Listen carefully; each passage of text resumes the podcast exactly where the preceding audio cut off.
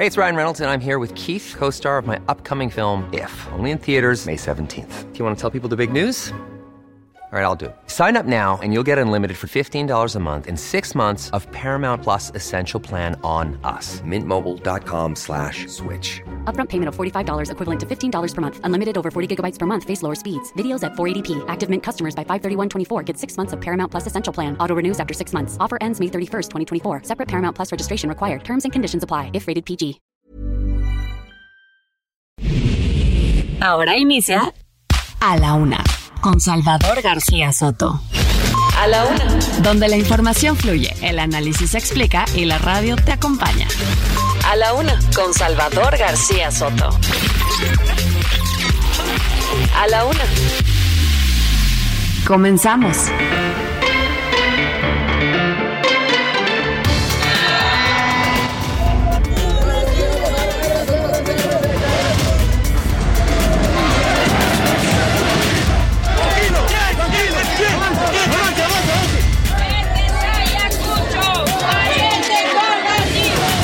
Señora este, presidenta de la Corte, para hablar en plata, está por mí, de presidenta.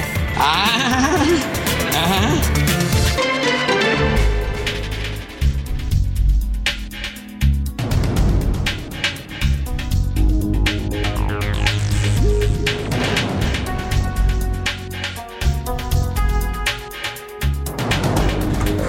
Ya es la una de la tarde en punto en el centro de la República. Los saludamos con mucho gusto. Estamos iniciando a esta hora del mediodía a la una este espacio informativo que hacemos para usted todos los días a esta misma hora del día, puntuales. Aquí estamos listos para informarles, para entretenerles también y para acompañarles en esta parte de su día. En este miércoles 8 de febrero, ya estamos a la mitad justo de esta semana y vamos a tener eh, un una información, informaciones muy importantes generadas en las últimas horas aquí en la ciudad, en el país, en el mundo. Le vamos a estar actualizando el panorama informativo, lo más relevante, lo escuchará usted aquí en A la Una. Tenemos además historias también de este día. Vamos a platicarle las eh, historias que están transcurriendo en México y en el mundo. También hablaremos con los protagonistas de la noticia, todo lo que diariamente le preparamos, nos esforzamos por prepararle para que usted se informe bien, pase un buen rato y también tenga el contexto de lo que está sucediendo en el país en la ciudad y en el mundo.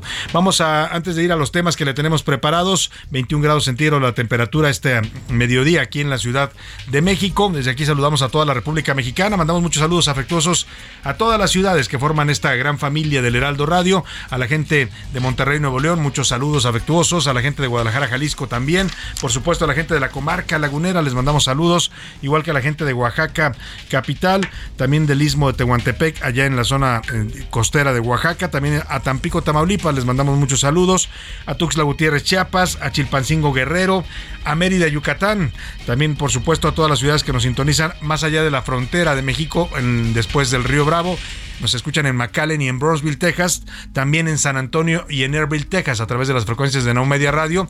Y también a través de Now Media Radio nos sintonizan en, Air, en Airville, Chicago. Hasta allá mandamos también saludos afectuosos al estado de Illinois. Y subiendo un poco, mm, bueno, a un costado más bien de Illinois está Iowa. Y ahí saludamos a las ciudades de Cedar Rapids y de Independence, Iowa. Vamos a los temas que le tenemos preparados, deseando que este miércoles, esta mitad de la semana, vaya marchando bien para usted, que vayan resolviéndose hasta ahora sus pendientes, sus tareas, todo lo que usted tenga que resolver en este día y en esta semana se vaya solucionando. Y si hay problemas, contratiempos, obstáculos que nunca faltan en el camino, ánimo, ánimo que nos queda todavía la mitad del día y lo que resta de esta semana para resolver cualquier situación adversa. Y ahora sí le platico. Revés, el juez octavo de distrito en materia administrativa, Martín Santos, concedió una suspensión provisional en contra del decreto de la ley antitabaco. Se la dio a la cadena de restaurantes del grupo Hunan que forman varias eh, marcas de restaurantes, con lo que a partir de ahora este grupo restaurantero podrá ofrecer servicio en áreas o terrazas destinadas para los fumadores. Es decir, no van a poder impedirle que atienda a fumadores dentro de sus instalaciones siempre y cuando estén en áreas reservadas. Es el primer amparo que se concede a empresas, en este caso restauranteras, que están impugnando esta ley antitabaco. Y como pan caliente, a pesar del aumento en los gravámenes y de las campañas de salud, los productos chatarra y los cigarros siguen vendiéndose literalmente como pan caliente. Las ventas del tabaco y de la comida chatarra no disminuyen porque el gobierno les ponga impuestos, tampoco por las campañas que están haciendo. La verdad es que los mexicanos siguen consumiendo estos alimentos y estos, eh, pues estas adicciones como la del tabaco, a pesar de que les pongan cada vez precios más altos por los impuestos que cobra el gobierno. Eso sí, el gobierno recauda mucho dinero, pero la salud de los mexicanos no se está, digamos, cuidando en el consumo de estos productos. Y ahora resulta, el presidente López Obrador aseguró que la ministra Norma Piña, esta con la que se enfrentó el pasado domingo allá en el Teatro de la República, que se enfrentaron ambos, ¿eh? vaya escena esa que vimos ese día. Yo nunca había visto yo una escena donde alguien desafiara de esa manera a un presidente, ¿no? Y en este caso era la presidenta de la Suprema Corte. Bueno, pues el presidente dice que la ministra Norma Piña es, le debe la presidencia de la Suprema Corte, que gracias a él es presidente, así lo dijo tal cual, ¿eh? Argumenta el Ejecutivo que como él no se metió en la elección, pues por eso Piña ganó. Ah, bueno, es la lógica del presidente. Está fuerte la declaración, la vamos a estar comentando. Y frente a la nación, el presidente de los Estados Unidos presentó ayer su mensaje del Estado que guarda la nación. El Estado, el mensaje del el, Estado de la Unión, así lo denominan allá en los Estados Unidos, en Washington, lo presentó ante el Congreso de los Estados Unidos. Habló de la crisis post-COVID, de la inflación que está afectando a los estadounidenses, de la guerra en Ucrania y también de la recuperación. Hubo escenas interesantes contra los republicanos, a pesar de que el presidente Biden los llamaba a la unidad, a trabajar juntos para sacar adelante a los Estados Unidos. Algunos republicanos le gritaron en su discurso mentiroso. Le voy a tener todos los detalles. En la segunda hora le contaré también de la violencia feminicida que sigue golpeando al estado de Jalisco. Nuestra corresponsal Mayeli Mariscal nos preparó un reportaje especial sobre la violencia de género que ocurre en varios municipios de Jalisco. Platicó con las colectivas feministas, con las víctimas y las familiares de estas mujeres asesinadas o violentadas y también con las autoridades. En los deportes, se reescriben los libros de historia. LeBron James es el nuevo máximo anotador de la NBA. Ningún jugador como él ha anotado puntos en esta liga del básquetbol profesional en los Estados Unidos. Rompió el récord de Karim Abdul-Jabbar que tenía 39 años vigente. Además, suerte echada. La inteligencia artificial reveló quién será el ganador del Super Bowl número 57. Nos va a contar Oscar Mota de este pronóstico que ya no se basa en animales curiosos, en cosas de esas que nos gustaba tanto antes hacer pronósticos. Ahora es la inteligencia artificial la que dice quién va a ganar el partido. Y sigue la novela, el, entretenimiento. Anaya Arriaga nos va a contar de otra canción que va a lanzar Shakira junto a Manuel Turizo y que al parecer también va contra Piqué. Ya le encontró, ya le encontró Shakira el modo aquí a este tema. Está, le está yendo bastante bien con estas canciones y sí, ya no llora como dice ella, pero factura bastante con sus canciones en contra de Piqué.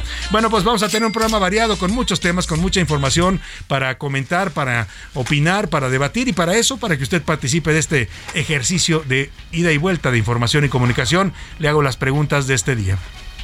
En A la Una te escuchamos. Tú haces este programa. Esta es la opinión de hoy.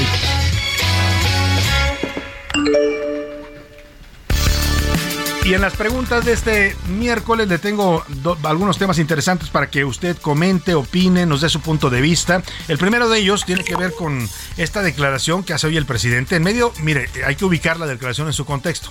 Se dio esta, esta confrontación, digamos, pues abierta y pública el pasado domingo en el Teatro de la República entre los dos poderes, o los tres poderes, ¿eh? porque también ahí se maltrató mucho al poder legislativo, a los presidentes de la Cámara de Diputados y el Senado, también los relegaron a las orillas, no los pusieron junto al presidente como decía el protocolo, pero vaya, digamos, el más fuerte fue lo que vimos del presidente contra la ministra Norma Piña, la ministra Norma Piña que reaccionó también a las descortesías del presidente y se quedó sentada mientras llegaba el presidente, no se paró a recibirlo y después no lo menciona en su discurso. Bueno, todo esto que ya le estuvimos narrando, que habla de un choque evidente en este momento entre poderes, entre la Corte y la presidencia de la República. En ese contexto, el presidente dice hoy, en su mañanera, que la presidenta Norma Piña, presidenta de la Suprema Corte de Justicia de la Nación, le debe el cargo a él, que gracias a él es presidente.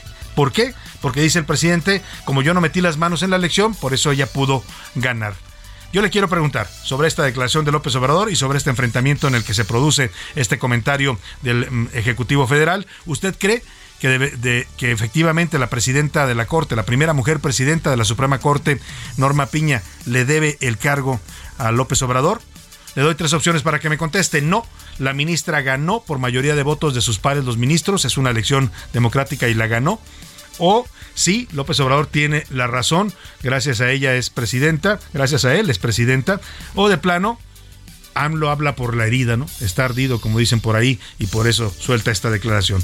El segundo eh, tema que le pongo esta, este, este mediodía sobre la mesa tiene que ver con el amparo que acaba de dictar un juez en materia administrativa contra la ley antitabaco. Es el primero que se otorga, se le otorgó al grupo restaurantero Hunan, que tiene varias marcas de restaurantes en la Ciudad de México. Es un complejo importante, son 27 restaurantes en total, y todos estos restaurantes, a partir de este amparo definitivo que les otorga el juez, podrán ofrecer servicio en áreas de fumar dentro de sus instalaciones, algo que ya prohíbe la actual ley antitabaco. Yo le quiero preguntar, ¿usted cree que está bien que los jueces concedan estos amparos a los restaurantes y negocios que están impugnando la ley antitabaco?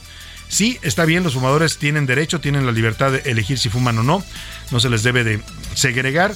No, contraviene una ley que busca cuidar la salud de los mexicanos, no estoy de acuerdo con estos amparos, o de plano ya se veía venir, estaba anunciada esta lluvia de amparos en contra de una ley que al parecer se excedió en sus disposiciones. El número para que nos marque 5518 41 51 99, ya sabe que nos puede contactar a través de mensajes de texto o de voz y le ya nos puede eh, eh, de cualquiera de las dos formas aquí su opinión siempre cuenta y sale al aire. Ahora le platico si tenemos boletos para un espectáculo interesante que se va a presentar el próximo viernes en el Teatro de la Ciudad. Es Tarek Ortiz y Nora Huerta. El espectáculo se llama Ribotrip y es eh, un espectáculo, dicen, para los que están solos, para los que los dejaron o están solos o van por la vida solos, que no quieren una pareja y están dolidos, pero al mismo tiempo son felices también. Y ese espectáculo está dedicado para ellos. Ya le digo más adelante, vamos a platicar con el eh, artista Tarek Ortiz que, que, produce este espectáculo y vamos a ver si nos regala algunos boletos, ya se los estaré dando. Es para el viernes en la tarde en el Teatro de la Ciudad. Por lo pronto, vámonos al resumen de noticias, porque esto, esto como el miércoles y la mitad, justo la mitad de esta semana, ya comenzó. Buena inversión. El gobierno federal acordó con el gobierno de Estados Unidos colocar y concentrar parques eólicos en Oaxaca. Nuevo jugador. El estado de Hidalgo entró a las opciones para que se instale la nueva megaplanta del fabricante de autos eléctricos Tesla, luego de que en Nuevo León la Comisión Federal de Electricidad no provee las herramientas necesarias. Tragedia. Tres hombres y una mujer fallecieron tras un choque en Periférico Oriente en la alcaldía Iztapalapa. Van por él. Vecinos y habitantes de los pueblos y barrios originarios de Xochimilco iniciaron la recolección de firmas para la revocación de mandato del alcalde José Carlos Acosta. Santa Cárcel. Cinco sacerdotes católicos fueron condenados a prisión en Nicaragua bajo cargos de conspiración en el último embate contra la Iglesia Católica en la nación centroamericana.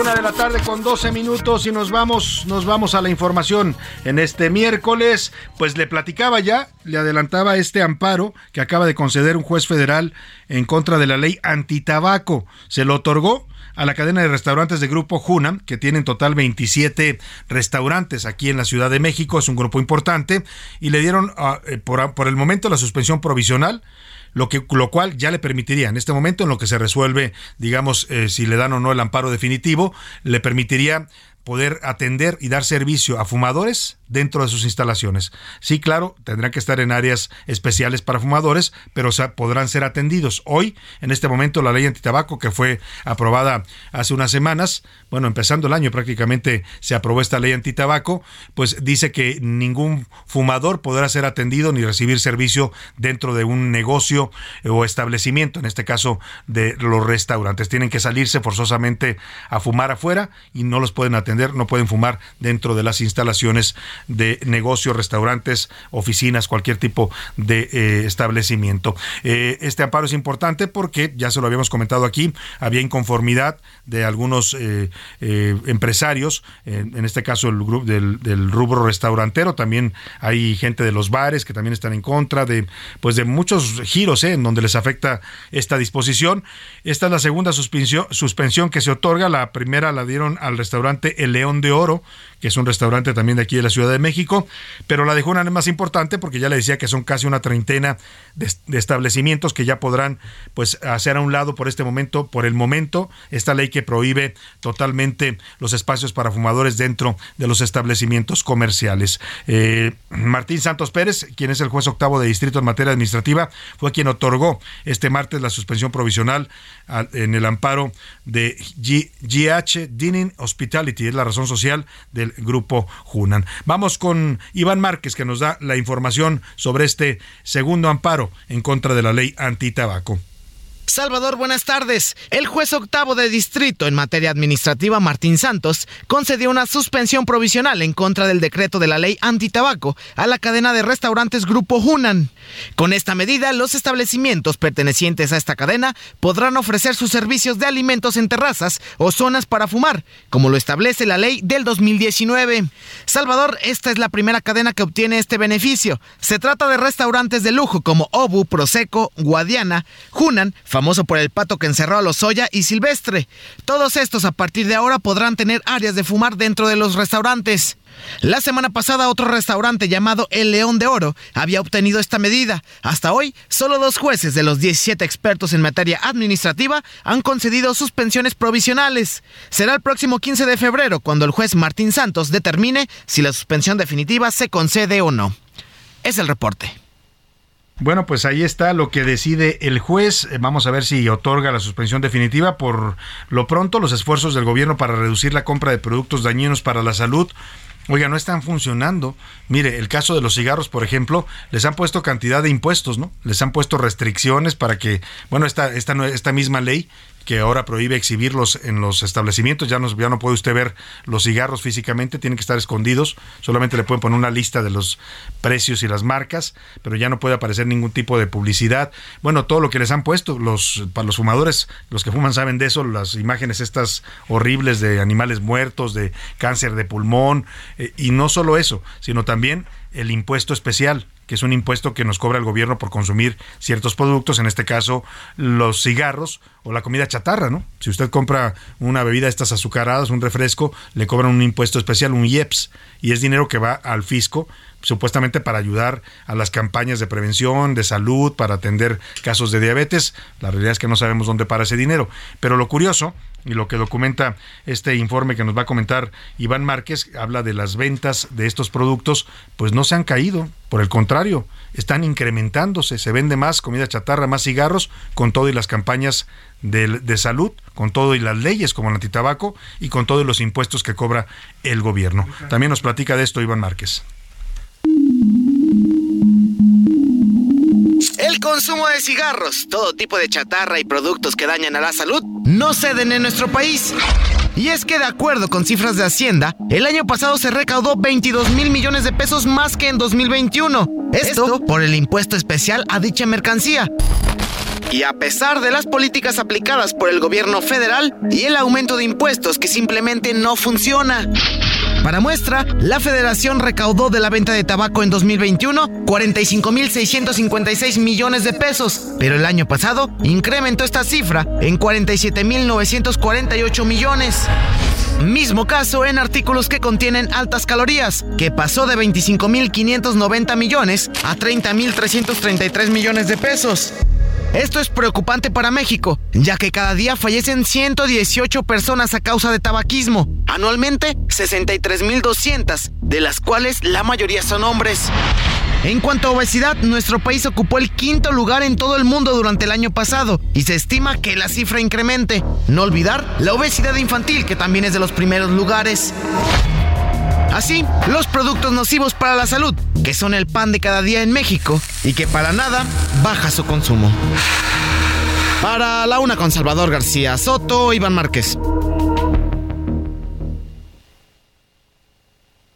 pues ahí está, muchas campañas, muchas leyes, muchos impuestos, pero la verdad, pues la gente sigue consumiendo este tipo de productos y, y, lo que demuestra eso, al final, son decisiones de cada quien y es también educación. Si usted decide comer comida chatarra, pues sabe que le va a hacer daño, sabe que está haciendo un daño, igual que si decide fumar, sabe que está dañando su organismo, pero es una elección individual. ¿No? El gobierno lo que debe hacer es concentrarse en hacer campañas y en informarle a la gente cuál es el daño que se provoca con el consumo de estos productos, pero bueno, los impuestos pues dicen que son para campañas, pero la verdad es que pues quién sabe dónde terminen esos recursos, lo cierto es que la gente sigue consumiendo la comida chatarra y los eh, cigarros o este tipo de adicciones dañinas para la salud. Y vamos al juicio de Genaro García Luna sobre este juicio que se está llevando a cabo allá en la Corte Federal de Nueva York la Fiscalía prevé terminar los alegatos el próximo martes 14 de febrero, es decir, los testigos y alegatos de la Fiscalía en contra de García Luna. Acortando con esto, podría cortarse significativamente el proceso, aunque se adelantó que el juicio durará todavía dos meses más y que la defensa todavía puede presentar testigos. La mayoría de los testigos, o todos los testigos que hemos visto, hasta ahora han sido testigos de la Fiscalía, testigos que eh, declaran en contra del exsecretario de Seguridad de México. Ahora le tocaría a la defensa presentar también sus propios testigos. Eh, esto quiere decir que a lo mejor no va a ser tan largo el juicio como se había previsto. Decían muchos que pudiera durar de seis a ocho semanas, es decir, cerca de, que son eh, cuatro meses o tres meses, ¿no?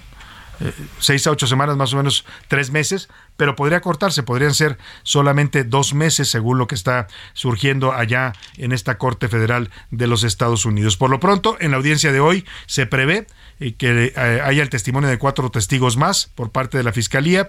Serán testimonios cortos, no se espera que duren toda la jornada del día de hoy. Para mañana hay un nuevo permiso para un integrante del jurado así que no habrá actividades, no habrá audiencias, digamos, en este juicio, ni jueves ni viernes, y se reanudará hasta el próximo lunes. Así terminó la audiencia de hoy en la Corte Federal del Este en Brooklyn, Nueva York. La Fiscalía va a presentar a un testigo al que han calificado, dicen, como significativo. No vaya a ser, como dicen por ahí, la, la Barbie, ¿no? Edgar Valdés Villarreal. Milka Ramírez nos platica. Buenas tardes, Salvador. El juicio contra el exsecretario de Seguridad Pública, Genaro García Luna, se acortará. Será el próximo lunes cuando la Fiscalía presentará sus últimas evidencias y testigos. Esto a pesar de que el juez Brian Cogan tenía previsto que el juicio duraría al menos ocho semanas. En contraste, el abogado de García Luna no ha informado si su cliente comparecerá ni cuántos testigos ofrecerá para que hablen ante el jurado. Durante la audiencia de hoy, los fiscales intentaron presentar fotografías que obtuvieron de la computadora del exfuncionario funcionario, donde se veían casas, coches y una pecera. El abogado de Castro se opuso al decir que las imágenes no probaban que estos bienes fueran de su cliente. El juez permitió que el lunes la fiscalía vuelva a presentar estas pruebas, pero con la condición de que lo liguen a García Luna. Durante la audiencia, Egbert Simon, agente de la DEA, testificó sobre la captura del SAR antidrogas, mientras que otro agente de la DEA, Iván Cabrera, aseguró que no grabaron el interrogatorio que le hicieron tras detenerlo. Aseguró que el equipo que tenían para grabar no funcionó. Hasta que la información, Salvador. Muchas gracias, Milka Ramírez. Pues ahí está lo que está aconteciendo en el juicio. Vamos a esperar este testigo significativo que se presenta el día de hoy. Lo vamos a estar reportando si ocurre en el transcurso de este espacio informativo. ¿Quién es el testigo? Así lo calificó la Fiscalía como un testigo significativo. Yo pienso y podría tratarse de Edgar Valdés Villarreal, ¿no? Que es una de las sorpresas que tiene preparadas la Fiscalía en contra de Genaro García Luna allá en los Estados Unidos.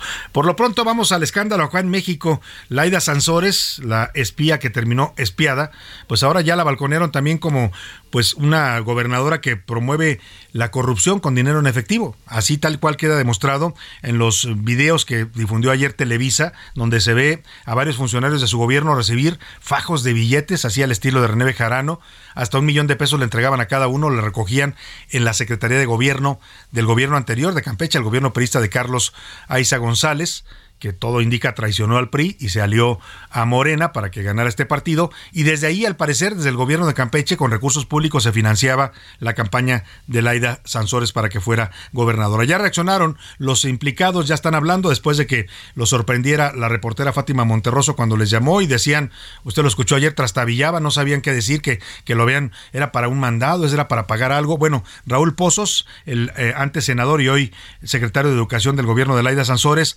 respondió esto a eh, por qué recibe fajos de billetes. Así lo explicó. Existe una guerra sucia con una campaña que intenta de nuevo detener los avances de la cuarta transformación. Deslindo a Laida Sansores San Román. Ella ha demostrado su apego a la legalidad como candidata y como nuestra gobernadora. Las calumnias y ataques siempre han existido y en medio de una guerra política como la de Alito Moreno, lamentablemente seguirán. Bueno, más bien no lo explicó, ¿no? Más bien echó rollo y ahora se justifica que es una campaña de guerra sucia. Qué curioso, porque ayer cuando lo entrevistaba en el reportaje original, Fátima Monterroso sí decía, no, pues sí, sí lo recibí, pero seguramente era para algún encargo. O sea, y hoy ya no reconoce que recibió este dinero. También habló Armando Toledo, el jefe de la oficina de la gobernadora Laida Sansores. Acudíamos a hacer gestión con el gobernador y en algunos casos nos otorgaba ampliación presupuestal y en otro por la urgencia y naturaleza de la necesidad éramos citados en Palacio, acudíamos de manera institucional para entregar recursos en efectivo. Bueno, pues este era funcionario del gobierno anterior y él dice que iba por dinero para dar apoyos a los campesinos en efectivo.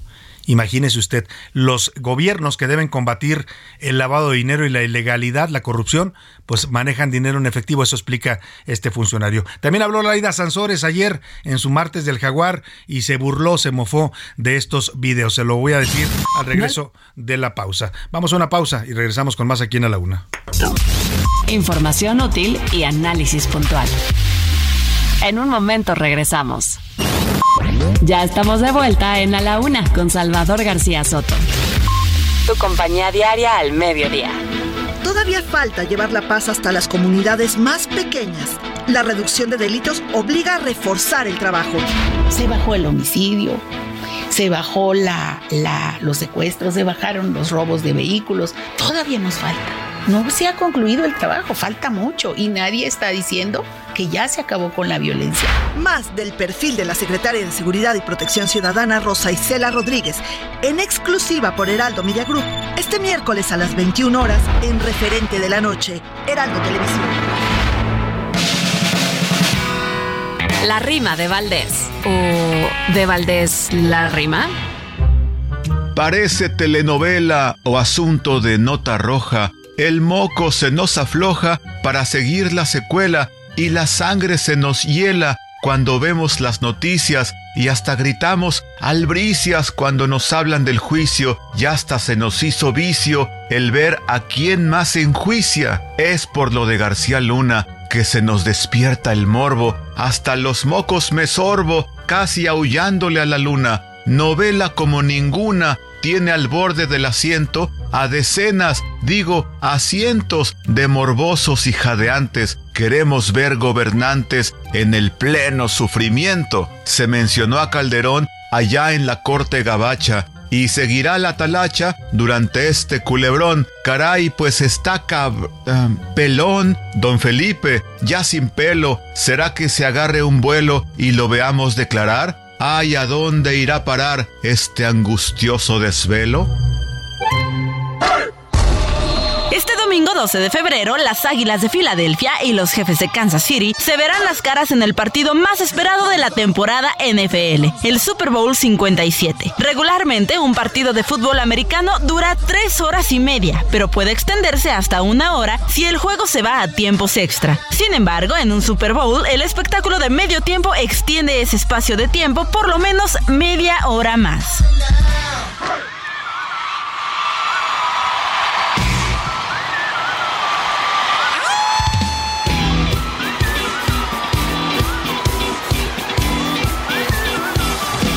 Just shoot for the stars.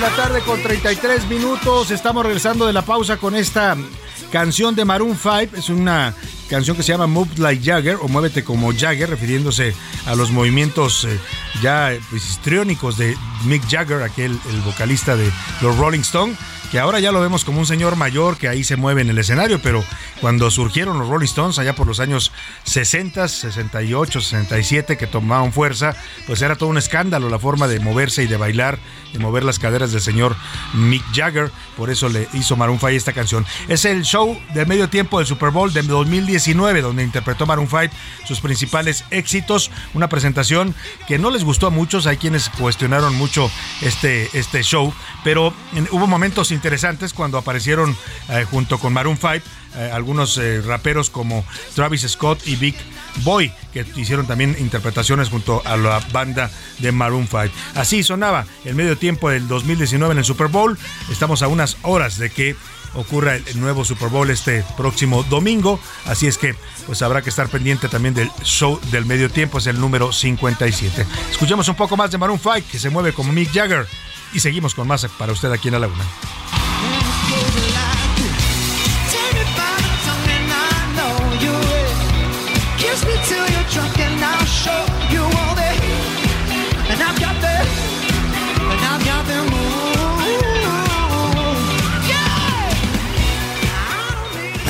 A la una, con Salvador García Soto. Oiga, y hablando de gente excéntrica, no es rockera, pero parece que lo fuera, ¿no? Porque su look es así como muy excéntrico, podría ser una, una rockera también ya mayor, pudiera parecer una, una, vocalista de una banda de rock ya mayorcita, ¿no? Como Kenny los Eléctricos o no sé, alguna así. Pero es gobernadora. Se llama Laida Sansores. Tiene el pelo totalmente rojo, sus labios siempre muy pintados, viste de manera muy exótica. Y ella misma en sí es una persona bastante extrovertida. Le estoy hablando de Laida Sansores, la gobernadora de Campeche, porque ayer en su martes de Jaguar ya le hablaba de este escándalo, pues los nuevos videoescándalos, ¿no? Estos funcionarios de su gobierno que aparecen recibiendo dinero en efectivo, que no han dado una explicación clara y coherente de por qué les entregaban millones de pesos en efectivo en el gobierno de Campeche previo a las elecciones, a la campaña de la de Sansores, donde todos ellos participaban. Hoy son funcionarios del gobierno. Y ayer reaccionó en su martes de Jaguar. Laida Sansores le respondió a, pues a Televisa, que fue la que sacó este video, ¿no? Y a las acusaciones que hacen de pues uso de recursos ilícitos en su campaña aquí barajando todas entre denuncias y patadas que nos da Lito y la Televisa, pero nosotros sabemos que tenemos la razón y que la verdad siempre triunfa. Así que vamos una por una como buenos pitchers, así como es nuestro presidente. Sabemos que todo esto que estamos recibiendo de andanadas y, y de Alejandro Moreno, pues no es otra cosa más que esta indignación, esta rabia, esa desesperación que tiene la, la oposición que no sabe ser oposición. Son burros, son brutos, son pendejos, endejos, endejos, como dicen, ¿verdad? No queda de otra. Por eso le decía que es bastante excéntrica, ya lo escuchó usted. En vez de dar una explicación que se la debe a, pues a los campechanos, por lo menos, ¿no? Si no es que a todos los mexicanos, porque es una gobernadora. Si no es, no da una explicación, nunca explica qué es lo que pasó. ¿Por qué sus funcionarios, que hoy son el secretario de Educación, el jefe de la oficina, la senadora que también la apoyó, Rocío Abreu, que antes era de la Alianza Va por México y se pasó a Morena, no, nunca explica nada, Laida, se limita a decir, pues igual que el presidente, ¿no? No, pues no sé, son campañas, nos quieren ensuciar, eh, quieren igualarnos, o sea, todos se van por esa, por esa, eh, pues eh, por ese argumento, ¿no? De conspiraciones, campañas, guerras sucias, pero no dicen qué pasó, de dónde salió el dinero. Por lo menos el presidente cuando cacharon a sus hermanos recibiendo dinero en efectivo, por lo menos dijo eran aportaciones para el movimiento, lo reconoció, ¿no? Pero la ley de Sansores ni siquiera da una respuesta. Así, con esa indolencia, con esa soberbia y prepotencia, actúa la gobernadora de Campeche, que aún exhibida en cuestiones ilegales, se niega a dar una explicación y prefiere, pues ya escuchó usted, calificar de burros, de brutos y endejos, dijo ella, así lo digo textual, también lo usó con la otra letra que le falta, a la oposición. O sea, muy fácil descalificar, tirar, pues ya sabe que usted qué para arriba, pero no contestar ni dar una explicación de lo que se ve en esos videos. Mientras tanto, este martes el dirigente nacional de Morena, Mario Delgado, aseguró que debe investigarse el caso de los colaboradores de Laida Sansores. Ha dicho Mario Delgado que Morena no va a ser tapadera de nadie. Pues vamos a ver si es cierto, investigan de dónde salieron esos millones de pesos en efectivo que reciben los colaboradores de Laida Sansores. La diferencia con lo que había antes es que se protegía, se encubría. Yo creo que se debe eh, de investigar, hay que preguntarle a las personas involucradas y por supuesto que debe haber una explicación eh, pública. No nos golpean en el sentido de que nosotros no, no protegemos a nadie, ni no somos tapadera eh, de nadie, creemos en que la política tiene que hacerse a partir de valores muy diferentes que prevalecieron en nuestro país. No nos golpea, dice Mario Delgado, ¿no? Es como si los videoescándalos, aquellos cuando exhibieron a Carlos Ahumada dándole dinero a René Bejarano, pues es lo mismo, pero dice no nos golpea. O sea, casi Mario Delgado dice, es que nuestro plumaje es de esos que cruzan el pantano y no se manchan. ¿Cómo que no los va a golpear, señor Mario Delgado? Si es gente de su partido recibiendo dinero en efectivo. Bueno, pues, insisto, en vez de dar explicaciones se van por esta vía. Por lo menos Mario Delgado, y hay que reconocerlo, dice que se investigue. Aquí la pregunta es quién va a investigar. Van a mandar a Renato Sales, que es el fiscal de, de Campeche, que es amigo también de Laida, que es el que espía, dicen muchos que él es el que tiene el centro de espionaje donde salen las filtraciones de videos, de, llamadas, de conversaciones telefónicas de los políticos que han balconeado allá en Campeche. Pues digo que le vayan a pedir la investigación a él. La unidad de lavado de dinero, ¿dónde estará? A ver, el señor Pablo Gómez de la Unidad de Inteligencia Financiera despierte que lo, que lo vayan a sacudir allá a su escritorio, porque pues no se le ve nunca al señor Pablo Gómez, anda haciendo leyes electorales, reformas electorales, pero de lavado de dinero no se le ve eh, nada. Ahí hay un buen caso para que el señor Pablo Gómez se aplicara y preguntara de dónde salieron esos millones de pesos en efectivo que reciben estos morenistas. Y vamos a dejar ahí el tema, vámonos rápidamente a esta declaración polémica del presidente Polémica, pero se entiende, porque le decía, ya lo hemos venido refiriendo y es ya público y notorio, se hizo público el domingo en el Teatro de la República de Querétaro, esta confrontación abierta ya que hay entre la Suprema Corte de Justicia, por lo menos la presidencia de la Suprema Corte y la presidencia de la República, que chocaron fuertemente, porque pues hubo un cambio, ¿no? O sea, antes estaba Arturo Saldívar en la presidencia, que era muy eh, acuate del presidente, que coincidía con él y que pues lo ayudaba, o si el presidente se criticaba y tiraba eh, basura contra los jueces diciendo que todos son corruptos, el señor Saldívar nunca contestaba o le contestaba con discursos muy grandilocuentes, pero nunca le respondía de frente. La ministra dijo, se acabó. Aquí somos autónomos, somos un poder autónomo, somos independientes y se va a respetar a los jueces. Lo dijo en su discurso, ¿eh? Se debe respetar la libertad y la independencia de los jueces. Se lo dijo de frente al presidente en su cara. Bueno, pues en ese contexto el presidente hoy, pues como que revira, ¿no? Como que saca esta declaración así de cuando ya se lo surtieron a uno y dice, pero vas a ver, ¿no? Vas a ver lo que te voy a sacar. Bueno, pues más o menos así en ese tono, el presidente dijo esto que le voy a presentar, que gracias a él, Norma Piña llegó a ser la primera mujer presidenta de la Corte en la historia de este cuerpo, de este poder. Imaginan el cambio que significa. La señora este, presidenta de la Corte, para hablar en plata, está por mí, de presidenta. Ah, ah, sí, porque antes el presidente ponía y quitaba a su antojo al presidente de la Corte. Uf, uf, y recontra uf con la declaración del presidente. Hasta los paleros de la mañanera se sorprendieron, ¿no? ¿No lo escuchó usted ahí todos? Ah, o sea, ¿cómo? ¿Cómo que le debe el cargo, señor presidente? Pues ella fue electa en una votación interna. O sea, la lógica del presidente es que él no se metió, que él no metió las manos. Bueno, pues entonces menos le debe el cargo, ¿no? Bueno, pues ahí está lo que dice el presidente. Hoy le preguntamos qué opinaba usted de esta declaración, pues totalmente desfasada de la realidad que hace el presidente López Obrador. Vamos a, por lo pronto, con otro presidente, pero este es el de los Estados Unidos, porque ayer, ayer dio su discurso sobre el Estado de la Unión. Es una especie de informe, lo que equivale al informe en México. Cada año se realiza este discurso sobre el Estado de la Unión. Acude al Congreso, a diferencia de México, donde los presidentes ya no van al Congreso a rendir cuentas, ahora hacen sus, sus eh, eventos estos de culto a la personalidad del presidente, ¿no? Donde están solo sus invitados y les aplauden a rabiar cada cosa que dicen pero aquí sí fue Biden a la, a la sede del Congreso, al Capitolio, ahí se reunió con los senadores y, los congresistas de todos los partidos. Y de frente a ellos dio su discurso de cuál es el este, en este momento el estado de la Unión Americana. Desde la tribuna de la Cámara de Baja habló de varios temas como la inflación que está afectando a los estadounidenses.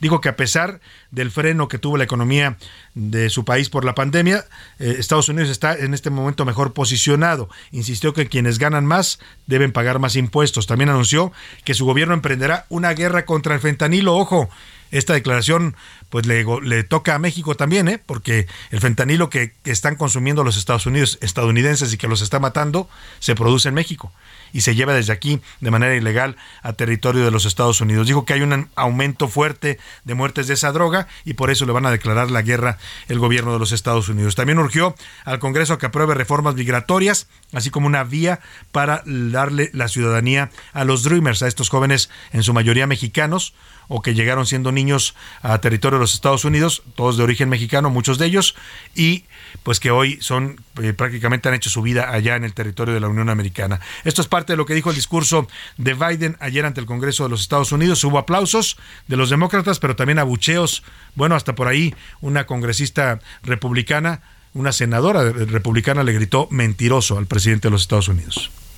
Somos el único país que ha salido de cada crisis que ha enfrentado más fuerte que cuando entró en la crisis. Hemos creado 12 millones de nuevos empleos, más en dos años de lo que otros presidentes han hecho en cuatro años. Y hace dos años la democracia enfrentó su peor amenaza desde la guerra civil. Hoy la democracia se mantiene firme e ininterrumpida. De hecho, yo he promulgado más de 300 proyectos de ley desde que asumí la presidencia. Reforma electoral, respecto al matrimonio, el derecho a casarse con la persona que uno ama, que la economía funcione para todos y todos sintamos orgullo en lo que hacemos, para desarrollar la economía de abajo hacia arriba y del centro hacia afuera, no de arriba para abajo. Cuando a la clase media le va bien, a los pobres les va mejor y a los más acaudalados también. Completemos el trabajo y démosle oportunidades a los estudiantes desde la secundaria, dándoles acceso a educación superior, abriendo el camino para que obtengan un título universitario de cuatro años. Vamos a prohibir las armas de asalto ahora mismo, de una vez por todas. Y vamos a unirnos también en el tema de la inmigración. Que sea una vez más un asunto bipartidista como lo fue en el pasado. Tenemos un número sin precedentes de personas velando por la seguridad en la frontera, arrestando a contrabandistas e incautando toneladas y toneladas de drogas, de fentanilo. El mes pasado lanzamos un nuevo programa fronterizo. Tenemos que actuar. Si no se aprueba mi plan amplio de reforma migratoria, por lo menos vamos a darle los recursos al personal para que vele por la seguridad en la frontera. Le sigo frente a la agresión de Putin. Estuvimos del lado del pueblo ucraniano. Si China amenaza nuestra soberanía, vamos a proteger a nuestro país. Y lo hicimos. Bueno, pues ahí está un resumen de lo que dijo ayer en su discurso ante el Congreso, en su informe sobre el Estado de la Unión, el presidente Biden. Esta última parte de si China amenaza nuestra soberanía, nos vamos a defender, se da en el contexto de este globo sonda, ¿no? Que fue detectado aquí en el continente americano, un globo sonda, pues que al parecer era un, un globo espía chino lo, lo bajaron finalmente eh, y se confirmó que efectivamente era un, eh, un globo de origen chino. Eh, China respondió en principio que era un tema de investigación científica, pero Estados Unidos está convencido y ha acusado que se trataba de un, eh, un globo pues que estaba espiando lo que pasaba en territorio de los Estados Unidos y en Latinoamérica. Ahí está este tema en ese contexto, dice esto último, de la amenaza china a su soberanía. Y le decía que también, aparte de los aplausos que se escuchaban en este resumen que le hicimos de los demócratas, pues los republicanos también se hicieron presentes, ¿no? Son la oposición allá al gobierno de Biden y, y el audio que le voy a poner es el momento en que un grupo de republicanos grita en contra de algo que dice el señor Biden y se escucha la voz de Marjorie Taylor, que es una senadora por el estado de Georgia, que le grita mentiroso, liar en inglés.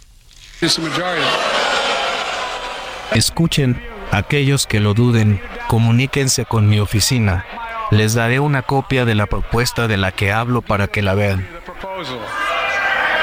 Eso significa que el Congreso no vota. Mentiroso. Me alegra que lo vean, disfruto de la conversión. Bueno, pues ahí están los momentos polémicos también que tuvo el informe de Biden. Ahí se escucha al fondo a la senadora Marjorie Taylor gritarle liar, o sea, mentiroso, está mintiendo, le dice al presidente de los Estados Unidos. Pero vamos hasta Estados Unidos, justamente en Florida, con Max Saub, quien es periodista mexicano radicado en aquel país, y nos cuenta cómo pues cómo se recibió este informe de Biden, las reacciones que ha generado un día después de su presentación ante el Congreso. Te saludo con gusto, Max Saub, allá en la Florida. Muy buenas tardes. Hola, ¿qué tal, Salvador? Qué gusto saludarte. Pues eh, te cuento, entre múltiples ovaciones de los demócratas y muchas caras largas y de desaprobación de los republicanos, pues eh, fue lo que se estuvo percibiendo durante todo el tiempo que duró el Estado de la Unión, como se le llama al informe anual que da el presidente de los Estados Unidos, en esta ocasión, en su segunda edición con Joe Biden. Y por supuesto múltiples temas que se colocaron de todos los intereses, tanto domésticos o internacionales, y entre ellos pues eh, vamos a destacar un poco los que tienen que ver con México directa o indirectamente. Por supuesto, pues eh, comenzamos con el narcotráfico, eh, toda esta carga de fentanilo que ha estado llegando al interior de la Unión Americana y que ha estado matando a miles y miles de residentes y que por supuesto es una de las grandes, enormes preocupaciones no solamente del gobierno federal, sino prácticamente de todo el país. Se comprometió a poner una mayor mano dura y más atención, se va a comenzar a aliar con algunas empresas dedicadas a la paquetería porque pues ese es uno de los grandes problemas todo lo que entra a Estados Unidos por cualquier vía marítima o terrestre o aérea, la capacidad tecnológica y humana, aunque es una de las más grandes del planeta, pues no alcanzan a revisar ni siquiera el 10% de lo que ingresa al país. Y es ahí por donde eh, de alguna manera se convierte en una esponja permanente, más allá, por supuesto, de lo que eh, se, se, se mete a los Estados Unidos de manera clandestina por otras vías. Ese sería el reporte Salvador, estamos en contacto. Muchas gracias, Max Aub. Te saludo allá en Florida. Bueno, pues así transcurrió este informe de Biden sobre el estado de la Unión. Más adelante le voy a platicar ya en la segunda hora, si no nos da tiempo. Aumentaron los, las casetas de peaje, oiga, 8%. Había dicho el gobierno de López Obrador que no iban a aumentar los peajes. Bueno, pues ya lo subieron 8% en las principales autopistas del país. Le voy a contar más adelante. Por lo pronto, vámonos a los deportes que está llegando a la cabina el señor Oscar Mota. Los deportes en A la Una con Oscar Mota. Oscar Mota, ¿cómo estás? Mi querido Salvador, gracias. Soto, amigas y amigos, soy un gran día para ganar. Emocionado. Vaya eh, momentos, vaya tiempos que estamos viviendo con los Tom Brady, con los Lionel Messi, con la Serena Williams y ahora LeBron James. 38.380. No, no es la deuda que yo tengo con el banco, son los puntos nuevos que ya tiene LeBron James al momento. Es el máximo anotador en la historia de la NBA. Algunos datos para entender y dimensionar este récord. Bueno, lo fijó Karim Abdul-Jabbar en 1984, cuando LeBron James apenas nacía. Y todo, y treinta y tantos Nueve años. años, 39 años. Y en ese entonces, eh, Karim Abdul-Jabbar se lo quita a Will Chamberlain y lo fija en 31 mil puntos. Después se retira Karim en el 89, pero bueno, o sea, fue dueño desde el 84. O sea, ni Jordan, ni el Magic Johnson, ni Es todas correcto. estas figuras lo rompieron. Con estos 38 mil, el nuevo orden, digamos, el nuevo orden mundial es LeBron en el número uno, Karim en el número dos, Karl Malone número tres, Kobe Bryant es el número cuatro de todos los tiempos y Michael Jordan es el número eh, cinco, Will Chamberlain es el séptimo. Vaya, vaya tiempos. Vamos a escuchar el momento en vivo, precisamente, cuando LeBron James termina anotando la canasta que le significó en ese instante su punto número 36 del juego ante el Thunder y romper la marca. Escuchemos. Venga. Tercer cuarto. LeBron James brinca por la historia. LeBron. Ahora es solo. Está solo como el número uno.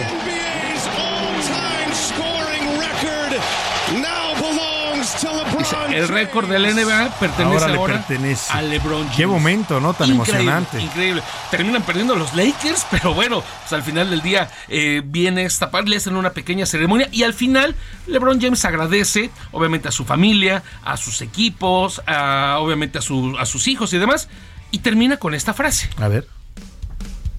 fuck, man. Thank you guys. Así soy yo. Así, así terminó LeBron James. Nada más. Le voy a traducir.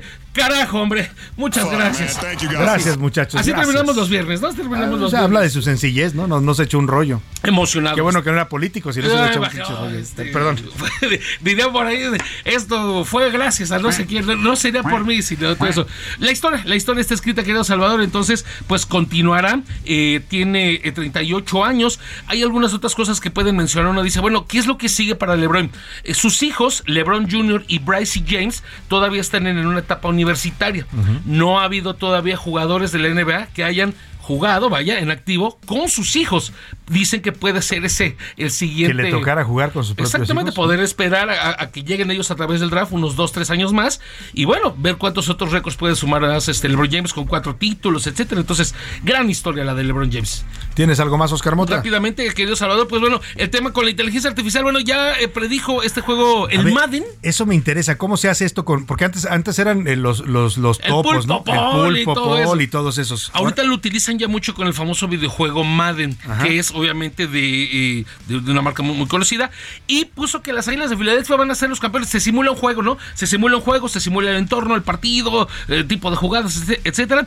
Y menciona que van a ganar las Águilas de Filadelfia. Aunque, ojo, las últimas dos predicciones del Madden las ha fallado. Entonces, Bueno, ahí usted diga cómo le va. Nos vamos con música del Super Bowl. Justamente es Stevie Wonder, Gloria y Big Bad Voodoo eh, en el Super Bowl de 1999.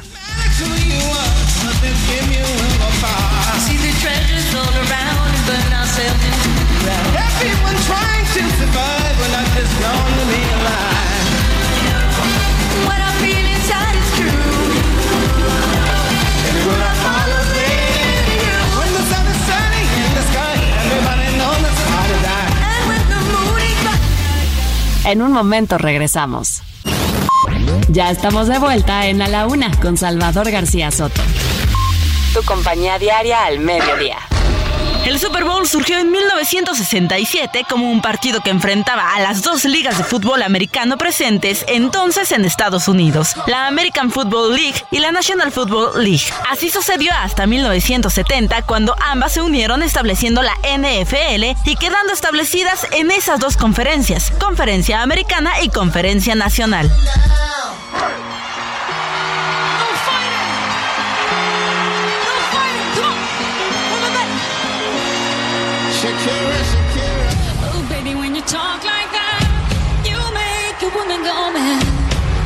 away.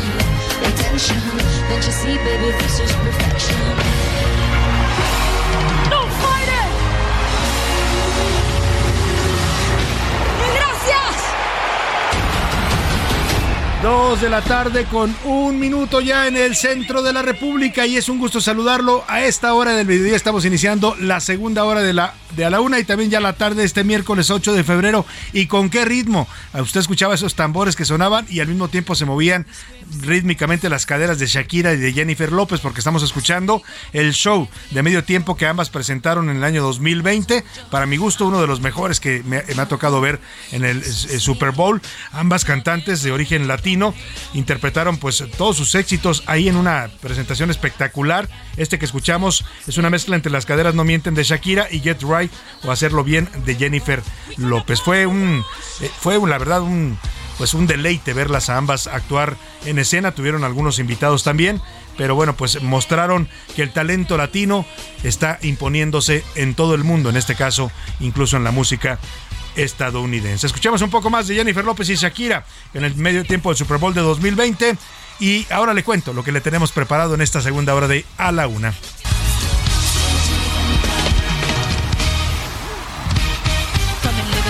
Movie scripts to all my six to J-Lo to this and that grips. I stay grounded as the amounts roll in. I'm real, I thought I told you.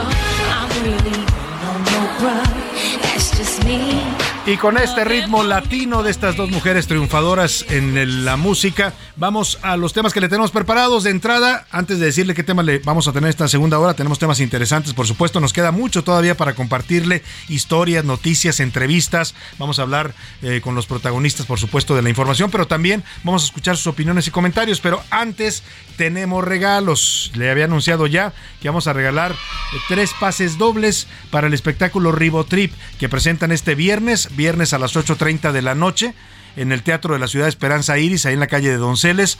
Lo presenta Tareque Ortiz y Nora Huerta. Es un espectáculo, lo definen ellos mismos y más adelante vamos a platicar con el propio Tareque, como un espectáculo para los pues para los ardidos, para los que no tienen amor y andan ahí solos por la vida en algún momento, pero también están a gusto de estar solos. Bueno, bueno, van, a ser versiones muy interesantes de música para ardidos. Va a ser un espectáculo sin duda interesante. Le voy a regalar tres pases dobles para que se vaya. Le vamos a hacer una pregunta, una pregunta sencilla, ¿qué le parece?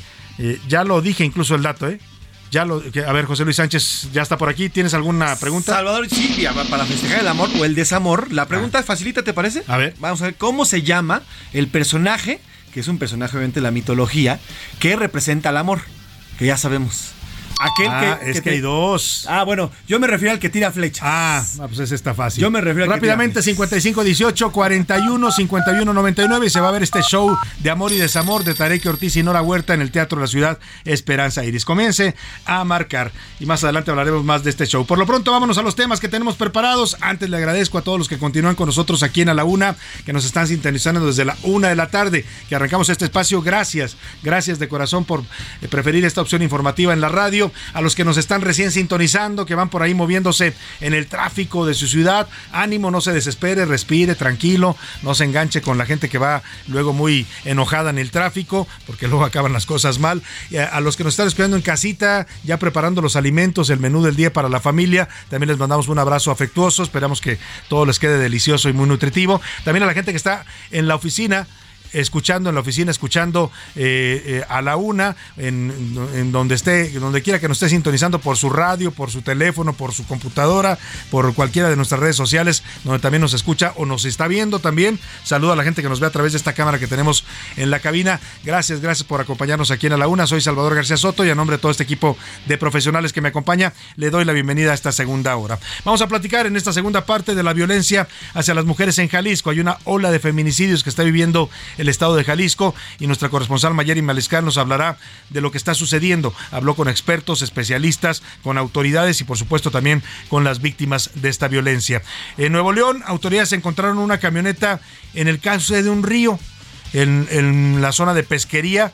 La camioneta tenía 14 cuerpos, al parecer murieron ahogados, uno de ellos era niño de eh, 14, menor de edad, pues eh, la edad que tenía este pequeño que aparece entre las víctimas de esta camioneta abandonada en un río. Le voy a contar también sobre el aumento de los peajes, agárrese, agárrese si va a salir a carretera porque ya le va a costar más de por sí, ya es bastante caro manejar en las autopistas de México. Y ayer la Secretaría de Comunicaciones anunció, y bueno, también Caminos y Puentes Federales, anunciaron un aumento de casi 8% a los precios del peaje en las autopistas federales. Había dicho el gobierno que no iban a subir el peaje, bueno, pues ya lo están aumentando eh, y además nos cobran más por carreteras cada vez más inseguras, donde no está usted viajando seguro y además en pésimas condiciones. Vamos a hablar de este tema que está provocando muchas reacciones en contra de este incremento a los precios del peaje.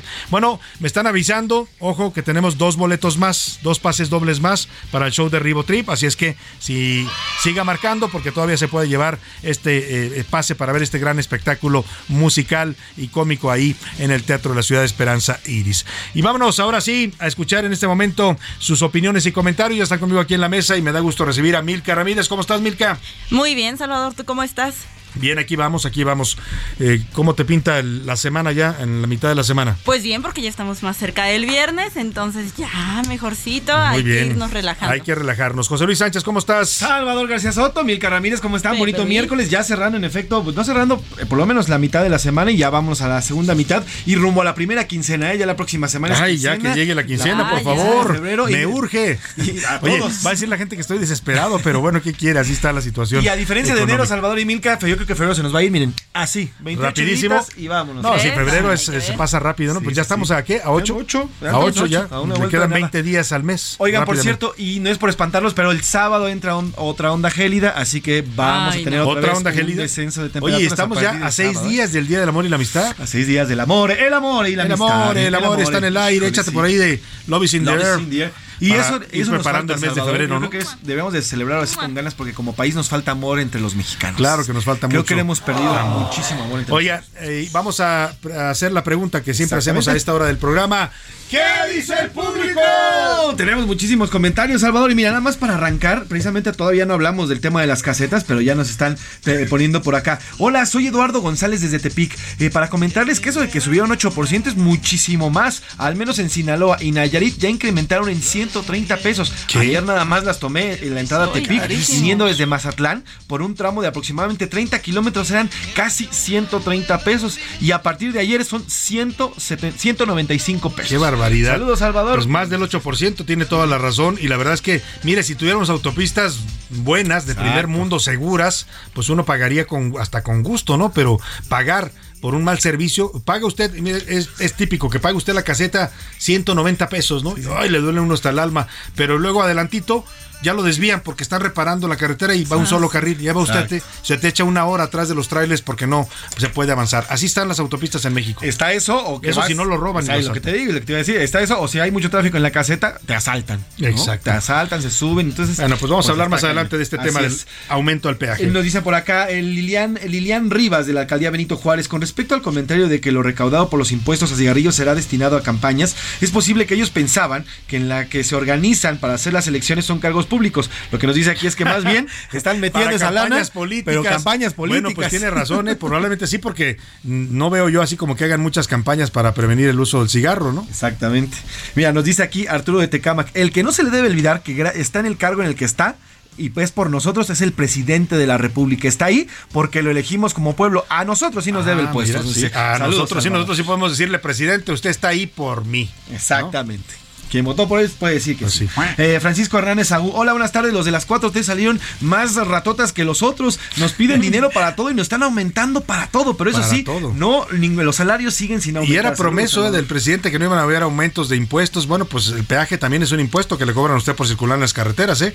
Ya eso de que no vamos a aumentar impuestos, no va a aumentar la gasolina, pues ya quedó en la pura palabrería y, y promesas incumplidas, ¿no? Nos dice José Alfredo Ambrosio, eh, desde el cálido Istmo oaxaqueño, nos dice por acá. Mi opinión con respecto a la pregunta acerca de la, silla de la ministra Norma Piña, ¿se le debe el cargo a López Obrador? Yo pienso que definitivamente sí se le debe a López Obrador, pero no por su misericordia o por su inteligencia, sino gracias a otra de sus torpezas al haber propuesto a la ministra Yasmín Esquivel para presidenta de la, de la, de la Suprema Corte y lo que ya sabemos que resultó. Entonces, gracias a eso sí, fue una, una torpeza, nos dice José Alfredo Ambrosio desde el cálido, desde la cálida Oaxaca. También nos dicen por acá, Salvador, eh, la ministra Piña es como desde hace muchos años no había una votación de lo más democrática dentro de la Sí. Suprema Corte de Justicia. Se eligió, hubo votaciones y fueron los mismos ministros. Aquí de nadie es más que de la pura democracia. Saludos. Pues es Salvador. mérito de la democracia, acá. efectivamente, y de los ministros que votaron por ella. Exactamente. Ya están llegando los mensajes, ahorita les voy a responder. Calma, calma. Ah, les ya, ya, para lo- para el espectáculo de Ribotrip. Son los, los dedos más rápidos del oeste los de nuestro auditorio. Más ¿eh? adelante vamos a platicar con Tarek Ortiz para que nos cuente. Y también tenemos, y más adelante se los voy a poner también, varias eh, promocionales que están haciendo gente como Regina Orozco, como Alejandra Bogue promocionando este show. Por lo pronto, vamos a la comunidad tuitera en arroba ese García Soto Milka. En Twitter sobre el tema de la ministra Norma Lucía Piña, el 32% dice que ella ganó por mayoría. El 4% que el presidente López Obrador tiene la razón y el 64% dice que López Obrador es tardido. Ay, el ¿Es tardido? 64%. Pues sí, es que si suena una declaración de ardor, ¿no? De eso como Sí, cuando digo, te dejaron o te hicieron el feo y luego dices, ah, sí, pero yo. no- Pero yo así. Pero, oye, pero Pero gracias a mí existes, no sabes quién soy. Pero aparte todavía le hace, ¿sabe lo que dice? Le hace, ah, Es como de, ah, esa no se la veían venir, ¿verdad? O cuando te deja alguien y le dices, yo te conocí jodido y ahora te dejé". Exactamente. Así si le dimos a nadie, gracias a mí eres eres ahora Yo te dejé, yo te presidenta. dejé. En fin. Por ahí va. Sobre el tema de las suspensiones a la ley antitabaco, el 45% dice que los fumadores tienen derecho. Ah, el 45%. 45%. 45. Que Es, tienen es el derecho a más fumar, alto. pues sí, en realidad lo a tienen, ¿eh? Sí, sí. El 13% que la ley está cuidando la salud y el 42% está medio reñido ahí con el primer lugar, dice que vienen una lluvia de amparos. Sí, A lo que no, a lo que sí no tienen derecho los fumadores es afectar a los que están al lado de ellos. A eso no tienen derecho porque te dañan tu salud. Sí, a diferencia del alcohol, señor Milka, la- el alcohol que estás tomando y no afectas a menos que te pongas mala copa y agredas Sí, y claro. demás. Ay, sí, y subas a manejar. tendría mis asegúnes ahí, José eso, Luis, bueno, pero eso ya es otra El parte. alcohol ha sido causa de muchas Sí, sí, pero me tragedias, ¿eh? refiero a que- violencia doméstica, De acuerdo, accidentes totalmente de acuerdo. De acuerdo. Me refiero a que no por servir una copa ya se provoca, pero si tú prendes un cigarro al lado de una persona que no fuma, Claro, lo si la afectas. estás, lo estás afectando Directamente lo estás directamente afectando a su salud. y le puedes provocar el mismo cáncer que tú como fumador. Bueno, pues ahí está la opinión en Twitter. Más mensajes rápidamente, Sí, José tenemos Luis. muchos más mensajes. Saludos, saludos a Eduardo González que nos está escribiendo por acá. Nos dice por acá, Gonzalo también nos dice, Salvador, buenas tardes. El tema de la ministra está ahí por sus méritos propios. Recordemos que es de las pocas ministras que han transitado prácticamente por toda la carrera judicial y el que esté ahí no es más que el premiar toda su carrera. Saludos, Salvador. Nos Claro, dicen por acá. claro, es una ministra de carrera. Ella, ella empezó desde abajo, pues como ayudante de juez, y todos los o de, de la ponencia, como le llaman, y fue ascendiendo en el poder judicial. Por eso, por eso es, eh, se le considera una ministra que merecía, eh, tenía merecimientos para el cargo. Iván Valdés desde Jalisco dice, lo único que demostró con ese comentario es la soberbia del presidente. Ya basta de tenerlo y siempre estar escuchando esta soberbia. Cada vez se le escucha más enojado y más desesperado, nos Sí, dice por acá. sí se le escucha, Muy sí. buenas tardes. Buenas Eh, tardes. Bueno, tenemos muchísimos más comentarios, Salvador. Eh, saludos, Salvador, buenas tardes. Sobre el tema de las casetas, es increíble cómo nosotros como mexicanos aceptamos que nos cobren tanto por el tema de Sí. las casetas y tengamos tan malas autopistas. No solamente están en malas condiciones, sino además son inseguras. Pero además eso es privativo de México. ¿eh? Usted va a otro país, Estados Unidos, por ejemplo, puede transitar por los freeways y nadie le cobra un peso. Claro, hay algunas áreas que sí son de peaje, pero son las menos. La mayoría de las carreteras y autopistas son libres, igual en Europa, igual en otros países. Aquí nos cobran por circular. O sea, pagamos impuestos para que construyan carreteras, pero aparte nos cobran otro impuesto por circular, pero aparte nos dan un pésimo servicio en las carreteras. Pues Sí, así está, es un círculo vicioso, diría un amigo, un vicio circuloso. Ahí dejamos el tema y los mexicanos pues nos dejamos, dejadotes Ese como sí. somos y pagamos. Ahí está. Vámonos a otros temas. Gracias, Milka. Gracias, Salvador. Gracias, José Luis. Gracias, Salvador. Vamos a otro tema importante. Más adelante le digo los ganadores de quienes se van a ir a ver el espectáculo de Ribotrip. A la una, con Salvador García Soto. Y ayer, hablando de fallos, mire, se ha, se ha comentado mucho, eh, no sé si sea eh, el caso o el contexto, pero que a partir de esta confrontación que trae el presidente con la, con la presidenta de la Corte, pues no es una buena estrategia política del presidente, eh, porque hay muchos asuntos de que le importan al gobierno que están en manos de los jueces. Uno de ellos es precisamente el tren Maya que es una obra prioritaria, ya sabemos para el presidente es una de sus prioridades, le ha destinado miles de millones de pesos, mucho más de lo que eh, originalmente nos dijeron que iba a costar, dijeron que eran 8 mil millones de dólares y ahorita ya va la cuenta en casi 16, casi el doble, lo ha dicho el propio presidente, pero además está la parte de la devastación que está provocando ambiental y ecológica en la zona de la Riviera Maya, en particular el tramo 5 que ha sido cuestionado porque no tiene estudios de impacto ambiental, están talando la selva literalmente, están poniendo en riesgo a toda la flora, a la fauna, a los mantos freáticos, a los cenotes y a todos estos ríos subterráneos que corren por la península de Yucatán. Y bueno, la buena noticia es que el juzgado primero de distrito en Mérida, Yucatán, otorgó ya un amparo definitivo para frenar la tala y el desmonte de la selva que se realizan en este tramo 5 del tren Maya. Es un logro del colectivo Selva Meltren que ha impugnado esta obra y que ha venido denunciando con videos y testimonios en redes sociales cómo se está eh, pues matando literalmente esta parte de la selva. Hago contacto con Gema Santana, directora del colectivo Voto por el Clima, integrante también de la campaña Sélvame el Tren. Gema, ¿cómo estás? Muy buenas tardes, gusto en saludarte. Qué gusto, Salvador. Muchas gracias por la oportunidad. Pues les dan finalmente la suspensión definitiva. ¿Qué significa esto, eh, Gema, en, en, en aras de lo que ustedes están demandando? Bueno, eh, significa que pues, las obras tienen que parar, no puede haber más desmonte eh, en una zona que es totalmente forestal. O sea, estamos eh, llevando este amparo que pues nos otorga la suspensión definitiva finalmente el juez, porque es, una violación flagrante a la Ley General de Manejo Forestal, que el, el, la- el mismo el partido de Morena inclusive este sacó en 2010, 2021 en el diario oficial de la Federación. y entonces el, el megaproyecto del tren Maya en el tramo 5 viola el artículo 97 de esta ley y por lo tanto se tienen que parar las obras, nada de, nada de seguir con el desmonte hasta después de 20 años. Es una zona totalmente forestal y no pueden continuar. O sea, si continúan es una, pues, realmente violación a la ley. Claro, sería un desacato en términos de un desacato a una orden de un- del Poder Judicial. Ahora, eh, Gema, ustedes impugnan esto bajo el argumento de que efectivamente esta es zona forestal y de que nunca se presentó un cambio de uso de suelo para poder autorizar esta obra. Así es, nunca se presentó un cambio de uso de suelo.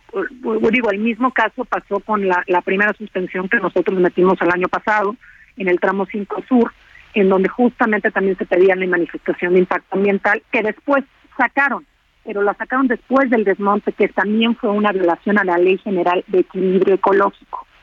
Aquí lo más preocupante de todo es que eh, pues eh, ellos siguen avanzando sin un proyecto ejecutivo y sin cumplir la ley y, y es, es muy riesgoso para la para la población. Sin duda alguno. Eh, ¿Han documentado ustedes ya en este eh, colectivo en el que tú estás y también en el movimiento Sélvame el Tren, eh, de qué tamaño son los daños que se están ocasionando ya con el avance que lleva esta obra? Bueno, de entrada ya pues hay daños que son irreversibles. El, el desmonte, como habíamos dicho antes, se puede en 30, 40 años regenerar, ¿no? Crecer nuevamente la selva.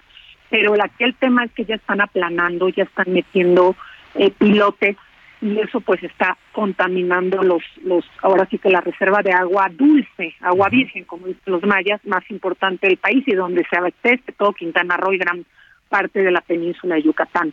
Entonces, el, el, el problema es que ya está siendo, ya están siendo contaminados, ya, ya, ya el, el material pétreo que también están sacando de otras partes de la selva está afectando justamente estos ríos y cenotes. Y repito, de ahí depende pues la población para vivir, de ahí sacan el agua. Claro, pues sí, ese es parte del, daño que se está causando con esta obra. Ahora, el gobierno federal todavía tiene la posibilidad de, de impugnar este amparo que otorga el juez. Esta es una batalla jurídica que va a llevar tiempo. Por lo pronto, lo que ustedes dicen es no se puede seguir talando en este momento. Estaremos muy pendientes, Gema, de lo que haga pues el ejército en este caso, que es quien está construyendo esta obra. Sí, estamos muy pendientes estamos muy pendientes nosotros este, también en la zona eh, documentando que efectivamente no no no continúen con la con la construcción. Y estaremos al, al tanto, pues, con- contactando con ustedes para que nos abrirles el espacio si hay algún tipo de violación o desacato de este fallo del juez. Estamos en contacto, Gema Santana. Te agradezco mucho estos minutos y esta explicación para el auditorio. Gracias a ti. Es la directora del colectivo Cambio eh, Voto por el Clima, más bien se llama el colectivo, y es eh, uno de los eh, grupos que integran eh, la campaña Sélvame el Tren. Pues es un revés para el- la obra del tren Maya, pero bueno, todavía se puede revertir, eh, es decir, hay una batalla jurídica en la que el gobierno puede eh, pues impugnar este, este amparo que está otorgando el juez. Por lo pronto, y es importante destacarlo, no deben de continuar las obras en ese tramo, en el tramo 5, ¿eh? porque si continúan, pues se podría acusar de desacato, en este caso al gobierno federal, que es el que está haciendo esta obra, y pues a los señores del ejército que están eh, llevándola a cabo, ¿no? Son la constructora, pues es el ejército mexicano. Vamos a estar pendientes del tema y le estaremos informando. Por lo pronto, vámonos a esto que duele y duele mucho. Ya vimos las reacciones de nuestro público, el aumento a las casetas de peaje en las autopistas de México. El servicio no es el mejor, la seguridad se ha perdido pero eso sí, nos vuelven a aumentar en casi 8% y algunos radioescuchas nos decían que es más en las autopistas en las que ellos transitan el costo de circular. Dice la Constitución que tenemos libertad de movimiento, pero el gobierno nos la cobra. Escuchamos esta eh, nota que nos preparó el equipo Milka Ramírez. Atención, pasajeros con destino a Durango y Mazatlán, sírvanse a abordar por la sala número 4. Central Camionera. A partir del primero de marzo, los costos de las casetas de la Red Federal de Autopistas aumentarán 7.82%. La medida entró en vigor ayer y afectará a todas las vías del Fondo Nacional de Infraestructura y caminos y puentes federales. Así, la autopista México-Toluca pasará de costar 95 a 107 pesos, la México-Cuernavaca de 126 a 136, la Cuernavaca-Acapulco de 543 a 586, la México-Pachuca de 56 a 60 pesos, la México-Puebla de 184 a 198 y la México Querétaro de 184 a 198.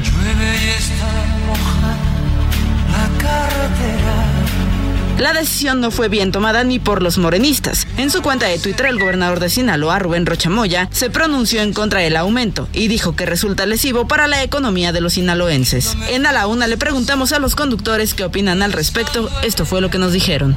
Estoy completamente de desacuerdo debido a que las condiciones del servicio que están brindando no corresponden al precio que están cobrando. Ese aumento en las casetas, pues sí, la verdad sí me afecta. Y no, no estoy de acuerdo porque como familia procuramos salir cada ocho días o a más cada 15 días y vamos a visitar a la familia que está en Cuernavaca. Estoy de acuerdo siempre y cuando se vea reflejado en mantenimiento de las autopistas, porque luego cuando uno va viajando se encuentra con el señalamiento mal puesto, en mal estado o la carpeta asfáltica está muy dañada. Para A la Una con Salvador García Soto, Milka Ramírez. Bueno, pues ahí está este tema de las autopistas. Nos sigan, sigan mandando sus comentarios y opiniones. La verdad es que sí molesta a mí, particularmente cada que circulo por carretera. Es, es un dolor, un dolor, ya sabe de qué parte del cuerpo, del codo, ¿no? Pues estar pague y pague. Porque además hay autopistas, esta que construyeron aquí en el Estado de México en los tiempos de Peña Nieto, que va de, de Atlacomulco a- hacia eh, Michoacán, hacia Marabatío. Bueno, es un tramo que no, no sé cuántos kilómetros sean, deberán ser unos cin- 100 kilómetros, 120, pero hay cantidad de casetas. Apenas pasa, pasa usted y paga una y a los pocos kilómetros ya tiene otra caseta y otra caseta y otra caseta y, le sacan a uno un dineral, oiga, por circular en estas autopistas. Son 147 kilómetros y hay por lo menos 5 o 6 casetas en esa pequeña distancia, porque al final en una carretera 147 kilómetros no es mucho. Bueno, pues sí, la cantidad de casetas y eh, así hay varias autopistas en el país ¿eh? que le cobran por cada tramo recorrido y cantidades que van, pues ya, yo creo que ya una autopista barata en este país, la más barata debe costar unos 80, 90 pesos y de ahí para el real, ¿eh? Hay algunas hasta de 230, hasta 300 pesos paga uno ya por pasar algunas casetas. En fin, vaya tema. Vámonos a la pausa con música, lo dejo con esto del Super Bowl del año 2016.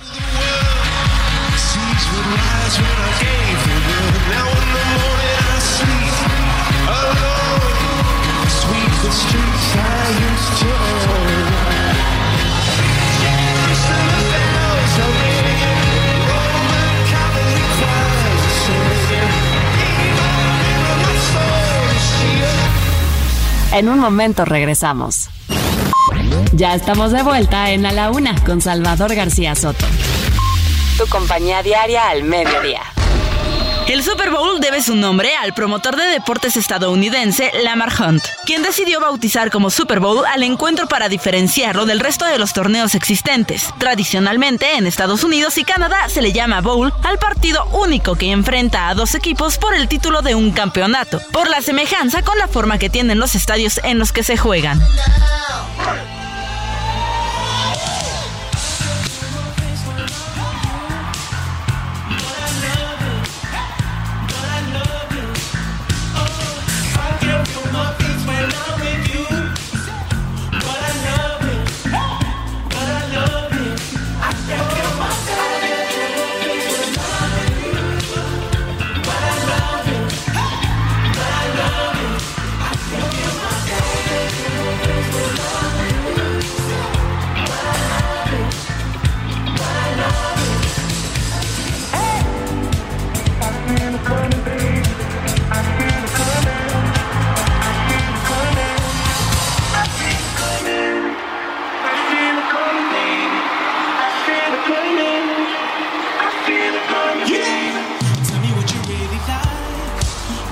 Dos de la tarde con 31 minutos. Estamos de regreso aquí en A la Una. Y nos fuimos a la pausa con la música del Super Bowl de 2016. Cantaban Coldplay, Beyoncé, y Bruno Mars, la canción de Viva la Vida. Y estamos regresando con esta, que es del show de 2021. Este es reciente, lo, eh, lo protagonizó The Weeknd.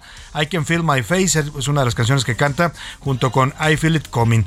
Es parte de la presentación del medio tiempo que tuvo este cantante estadounidense eh, con un show que algunos algunos les, les gustó, la verdad él tiene mucha calidad musical, a otros no les gustó tanto, fue justo en la época de la pandemia cuando se dio este show, por lo cual tuvo que tener ciertas características, no hubo más gente en el escenario, no se vieron estos despliegues de bailarines, de espectáculo, era él solito recorriendo un laberinto de espejos y bueno, ese fue el, el show del medio tiempo del año 2021. Nos encaminamos a este fin de semana de Super Bowl y estamos homenajeando la música del medio tiempo de este espectáculo que siguen millones de personas en el mundo. Seguimos con más para usted aquí en la Laguna.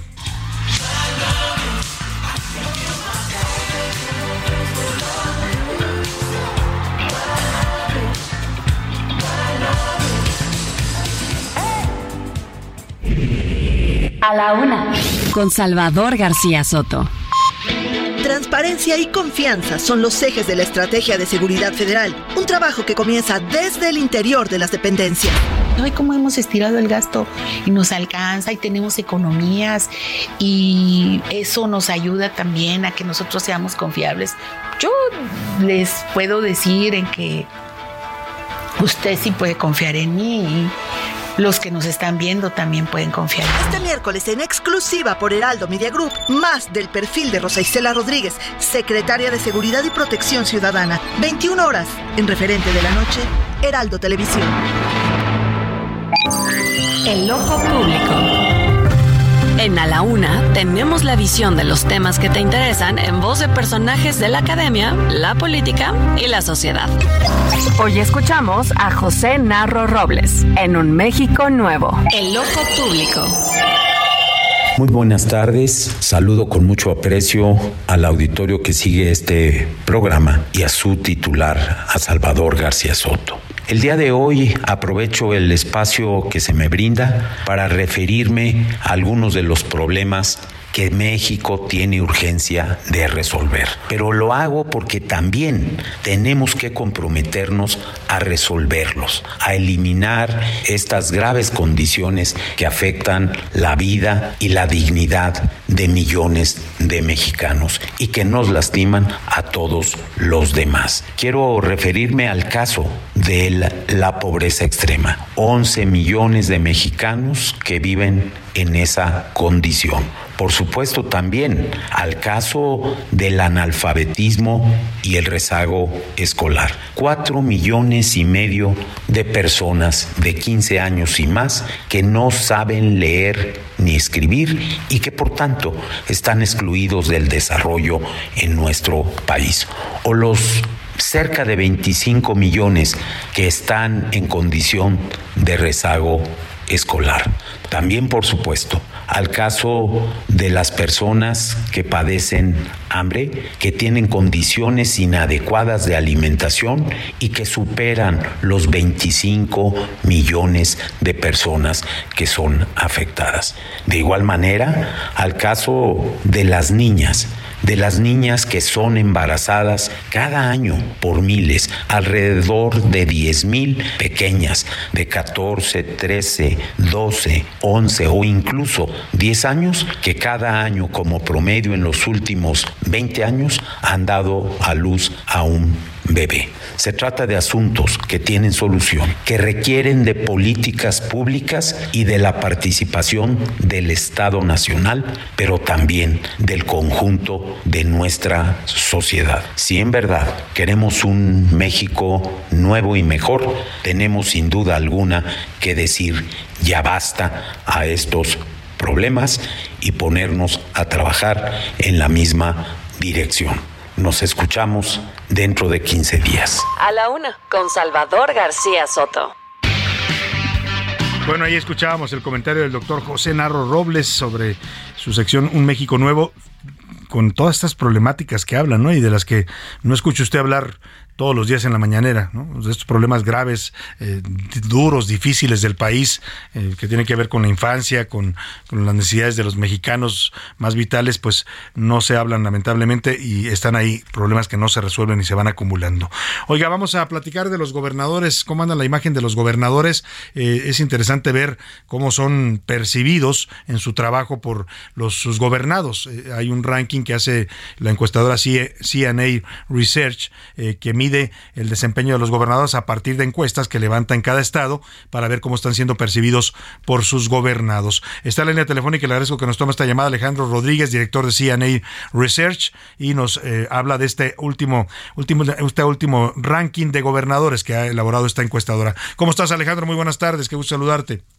Salvador, ¿cómo estás? Un placer platicar contigo para comentarte sobre este trabajo que realizamos en Campaigns and Elections desde hace ya 35 mediciones para saber qué tan bien o qué tan mal está percibiendo la ciudadanía el trabajo de sus respectivos gobernadores, más allá de la popularidad. Nosotros lo que medimos, Salvador, es el desempeño, que no es otra cosa, sino un conglomerado y una calificación final eh, basándonos en los resultados que tienen en materia de seguridad, salud, trabajo para superar la pobreza, creación de empleo, el manejo de las finanzas estatales y qué tan capaces consideran a los gobernadores los mismos ciudadanos. Claro, y vamos a empezar, si te parece, por el top ten, por los eh, gobernadores mejor calificados en esta edición que ustedes se levantaron apenas ahora en el mes de enero. Eh, ¿Qué es lo que encontraron, Alejandro? En primer lugar, Mauricio Vila, el gobernador de Yucatán, con el 65% de aprobación, eh, una calificación que se queda solo un punto abajo de la calificación que este mes tiene el presidente de la República, Andrés Manuel López Obrador. Caso curioso, Mauricio Vila, eh, Salvador, lleva 14 mediciones consecutivas de este ranking de gobernadores apareciendo en la primera posición y hoy le sigue de cerca, vamos a llamarlo así, porque tiene el 63.7% de aprobación, la gobernadora de Aguascalientes, Tere Jiménez, que está recién desempacada. Prácticamente, le sigue Mauricio Curi, el gobernador de Querétaro, el gobernador de Guanajuato, Diego Sinué, en la cuarta posición, abajo el primer morenista que aparece, Julio Menchaca Salazar, en la quinta posición, con un 60% de aprobación, abajo de él el gobernador de Nuevo León, Samuel García, le siguen Maru Campos de Chihuahua, Baja California, la gobernadora Marina del Pilar Ávila, Claudia Sheinbaum en la novena posición eh, eh, de la Ciudad de México y en la décima estrenándose en ediciones Sergio Salomón Céspedes, el nuevo gobernador de Puebla, tras lo que ocurrió con Luis Miguel Barbosa Huerta. Oye, interesante el top ten, nominado por los primeros cuatro lugares por panistas. Aparece ahí Julio Menchaca como el quinto lugar de Morena, Samuel García, que es de Movimiento Ciudadano. Eh, bueno, pues la jefa de gobierno Claudia Sheinbaum en el número nueve, nueve, perdón, interesante, por lo que ya decías tú, lo que evalúan las encuestas de CNA Research, no solo es qué tan populares son, no es solo la imagen, sino también los, los digamos, los rubros efectivos de cada estado, cómo percibe la gente la seguridad, cómo percibe la economía del Estado, el manejo de las finanzas públicas, eh, es lo que evalúa esta encuesta. Esos son los 10 mejor calificados. Vamos ahora pues a los sotaneros de este ranking de gobernadores de CNA. Ahora le voy a preguntar a Alejandro Rodríguez quiénes son los gobernadores eh, eh, peor calificados, los que están, digamos, al fondo de este ranking que ustedes elaboran, Alejandro. Mira, eh, por enésima ocasión, David Monreal Ávila, Salvador, ocupa la última posición, el gobernador de Zacatecas, con apenas un 39.7 de aprobación. Arriba de él, Carlos Manuel Merino, el gobernador de Tabasco, seguido de Cuauhtémoc Blanco. Estos tres gobernadores llevan un tiempo repartiéndose las últimas plazas. Rutilio Escandón Cadenas de Chiapas y, y Laira Sansores en la posición número 28, quien cayó eh, varias posiciones a raíz del problema este que con ¡Oh! ¡Está! Vamos a, ver si podemos mejorar la llamada porque estamos perdiendo un poco la comunicación con Alejandro Rodríguez. Nos está hablando de los que van a la cola, ¿eh? y la verdad que sorprende ahí un poco, pues ver a varios morenistas, la mayoría de ellos, estamos hablando de, ya lo decías, Alejandro David Monreal en la última posición, Carlos Manuel Merino de, de el estado de Tabasco en 31, Cuauhtémoc Blanco, que no es de Morena, pero es aliado de la 4T, Rutilio Escandón y Laida Sansores. Llama la atención que mm, mm, predominan los morenistas en estos últimos lugares. Sí, predominan los morenistas, digo, prácticamente eh, hay 22 gobernadores de, Morena, raro que aparezcan ellos. El, Cuatro de ellos, contrario.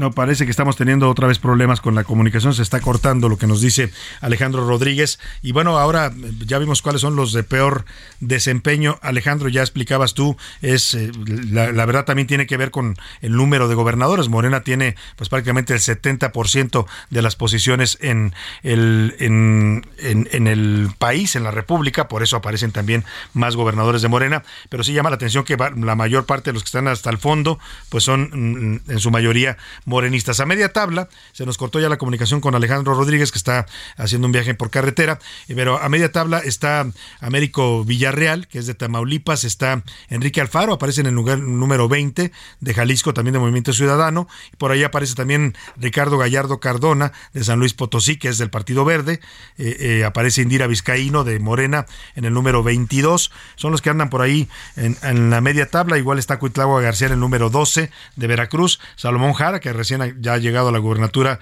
en el número 13, y por ahí aparece también Miguel Riquelme de Coahuila. Fíjese, los dos gobernadores que van a tener elecciones, ¿cómo andan calificados? Miguel Riquelme de Coahuila, que es donde habrá elecciones este próximo junio, está en el número 15, tiene un 56% de aprobación, no le va mal, y en el gobernador Alfredo del Mazo, pues está más al fondo en la clasificación, aparece en el número 26 con 52.7% de aprobación. Así están las cosas con esta ranking de gobernadores de CNA Research, campañas y elecciones, Campaigns and Elections, se llaman en inglés esta encuestadora que mide los niveles de aprobación de los gobernadores. Vámonos a otro tema rápidamente. Vamos a ver qué nos tiene José Luis Sánchez de información de último momento.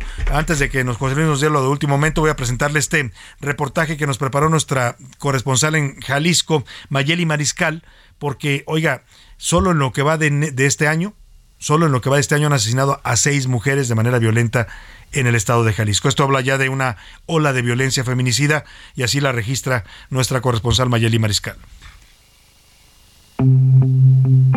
La violencia extrema hacia las mujeres, el feminicidio, ha alcanzado a casi una decena en este 2023 en Jalisco.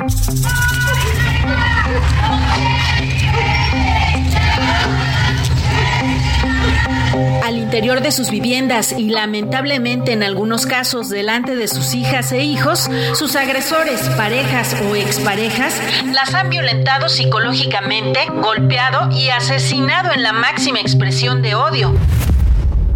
En algunos casos, como el de Sandra Paola, hospitalizada y sin conocerse las secuelas neurológicas por el tremendo ataque que ejerció sobre ella Alejandro N., su expareja. Su hermana Janet es quien comparte este caso. y gracias al niño que tiene 8 años, la niña tiene 4, pues ella está viva, porque él fue el que intervino. Eh, su, su ropa también estaba toda llena de sangre. Las cifras oficiales reportan seis feminicidios tan solo en el mes de enero y en febrero ya hay uno en contra de una menor de un año y siete meses de edad. Además, se investiga la muerte de una mujer en Zapotlanejo y pese a que las autoridades no han implementado políticas públicas para prevenir la violencia, culpan ahora a la descomposición social de los feminicidios. Es Enrique Alfaro quien lo hace. Algo que va mucho más allá de lo que pueda hacer un gobierno, algo que surge en el seno del hogar, que es producto de la descomposición social, que es un tema que tenemos que aceptar y no solamente voltear hacia otro lado para no verlo de frente, un tema que se genera entre las parejas, las familias y que es el reflejo de una sociedad que es incapaz de tener una actitud crítica para enfrentar el reto de eliminar la violencia por razones de género. Los casos en donde las mujeres acudieron a pedir ayuda previo al fatal desenlace van en aumento e incluso en el espacio en donde debería existir protección al interior de una agencia del Ministerio Público son asesinadas. Tal y como le sucedió a Londra y a su madre Liliana, quienes esperaban ser atendidas en Poncitlán. Es posible que en un lugar donde debía de haber sido seguro hubiera entrado alguien armado y haber matado a dos personas enfrente de los fiscales, enfrente de, de, de la agencia. ¿Es posible eso? Entonces, ¿en qué, en qué lugar vivimos? Así, sin girar órdenes de aprehensión en contra de los agresores ni garantizar una vida libre de violencia a las mujeres, la administración de Enrique Alfaro se ha destacado por deslindarse de tareas, acusando y hasta criminalizando a las víctimas, tanto de desaparición, pero también de violencia. Digo, en estos últimos años, en estos últimos meses, en estos últimos días, esto se ha agudizado, esto cada vez está peor. ¿Por qué? Porque no hay políticas públicas que prevengan esas violencias. Y los casos de violencia no cesan en Jalisco. Ahora es Xochitl, quien fue baleada y apuñalada por su expareja en su domicilio, en la colonia Lomas del Mirador en Tlajumulco. De acuerdo con los vecinos de la víctima, la escena fue perturbadora, pues después de haberle disparado, el sujeto regresó para volverla a agredir. Ahora con un arma punzocortante. Y todo frente a la hija de esta mujer.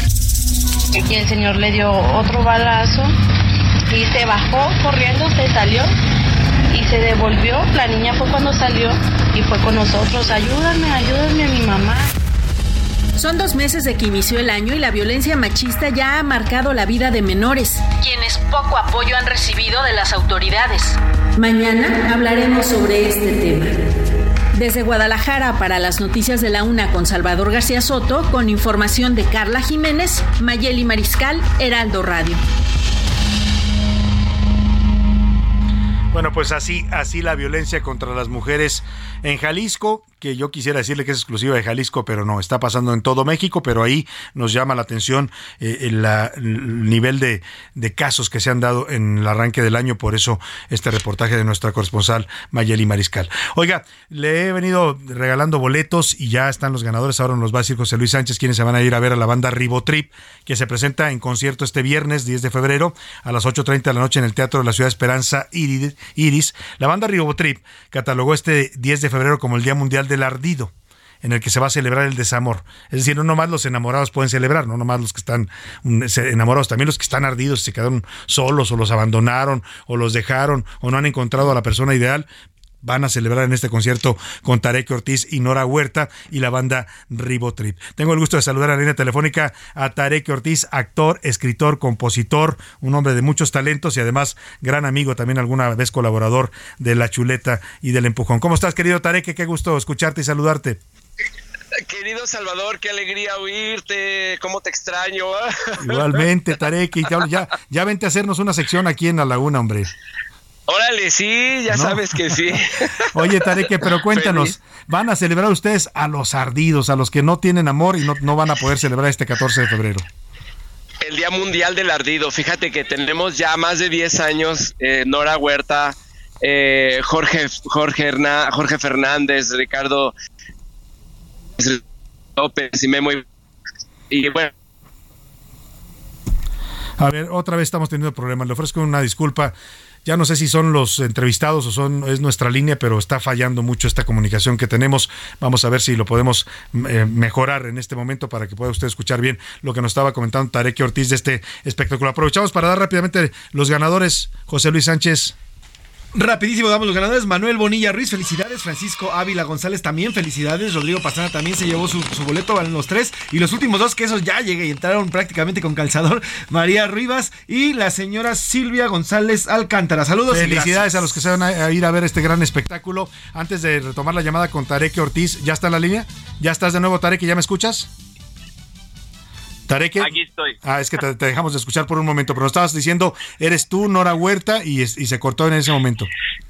Nora Huerta y yo, y, y- y en su momento Yuries Nieves y este Jorge Fernández y Memo Ibarra y Ricardo López, hicimos una banda cabaretera. Sí. Esto es muy importante, es un show de cabaret, ¿no? Que se llama Ribotrip. Y fíjate que tenemos ya como más de 10, que entre 10, 13 años, no me acuerdo bien, que se ha vuelto como un show de, de culto cada 14 de febrero en el que hacemos el, el Día del Ardido y este y ya tenemos como un follow. Es un show donde donde pues nos reímos de nuestra propia ardidez, o sea, Sí. es un show para ir a sacar lo peor de nosotros, a hundirnos en la miseria y regodearnos en el dolor, muertos de risa, por supuesto, de Ajá. ello, con canciones de José José, de Amanda Miguel, de Lupita D'Alessio.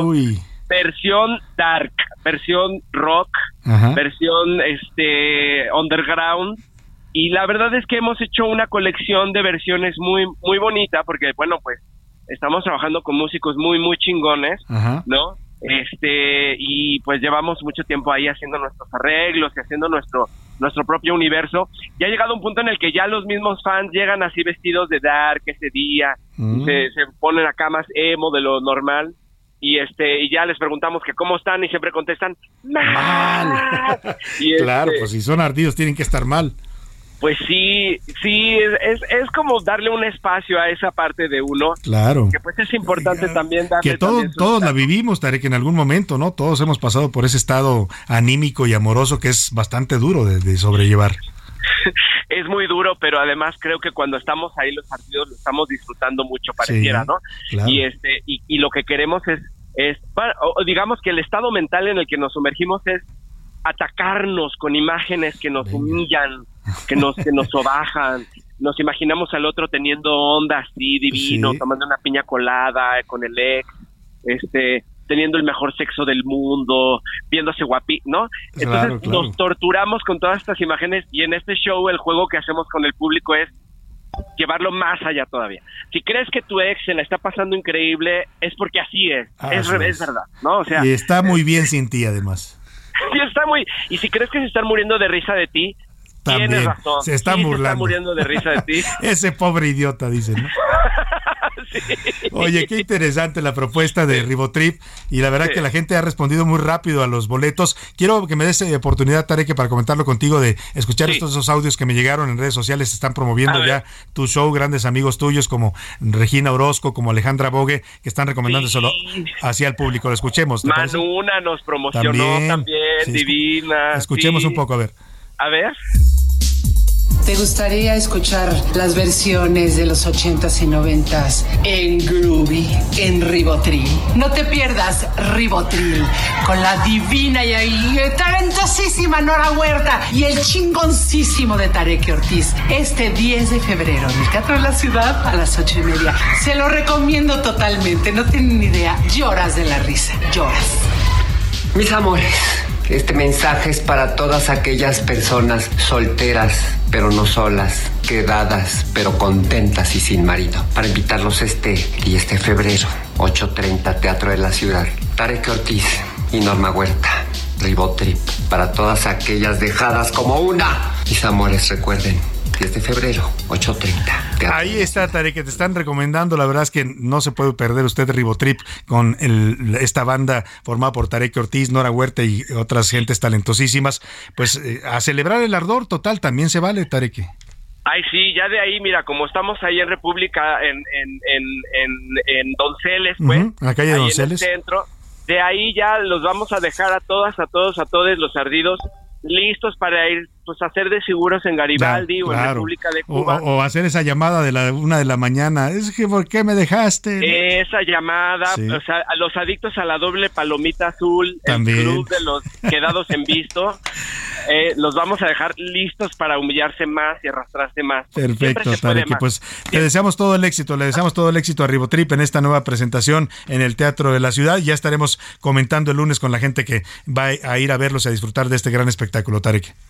Esperamos a tus invitados y si mañana sacamos otros pases, ahí te los vamos a pasar. Claro que sí, con gusto, Tarek. Un abrazo, Tarek Ortiz. Y vámonos a despedir de usted. Que pase una excelente tarde. Provecho. Aquí lo esperamos todo este equipo mañana a la una. Mina a la una con Salvador García Soto. El espacio que te escucha, acompaña e informa. A la una con Salvador García Soto.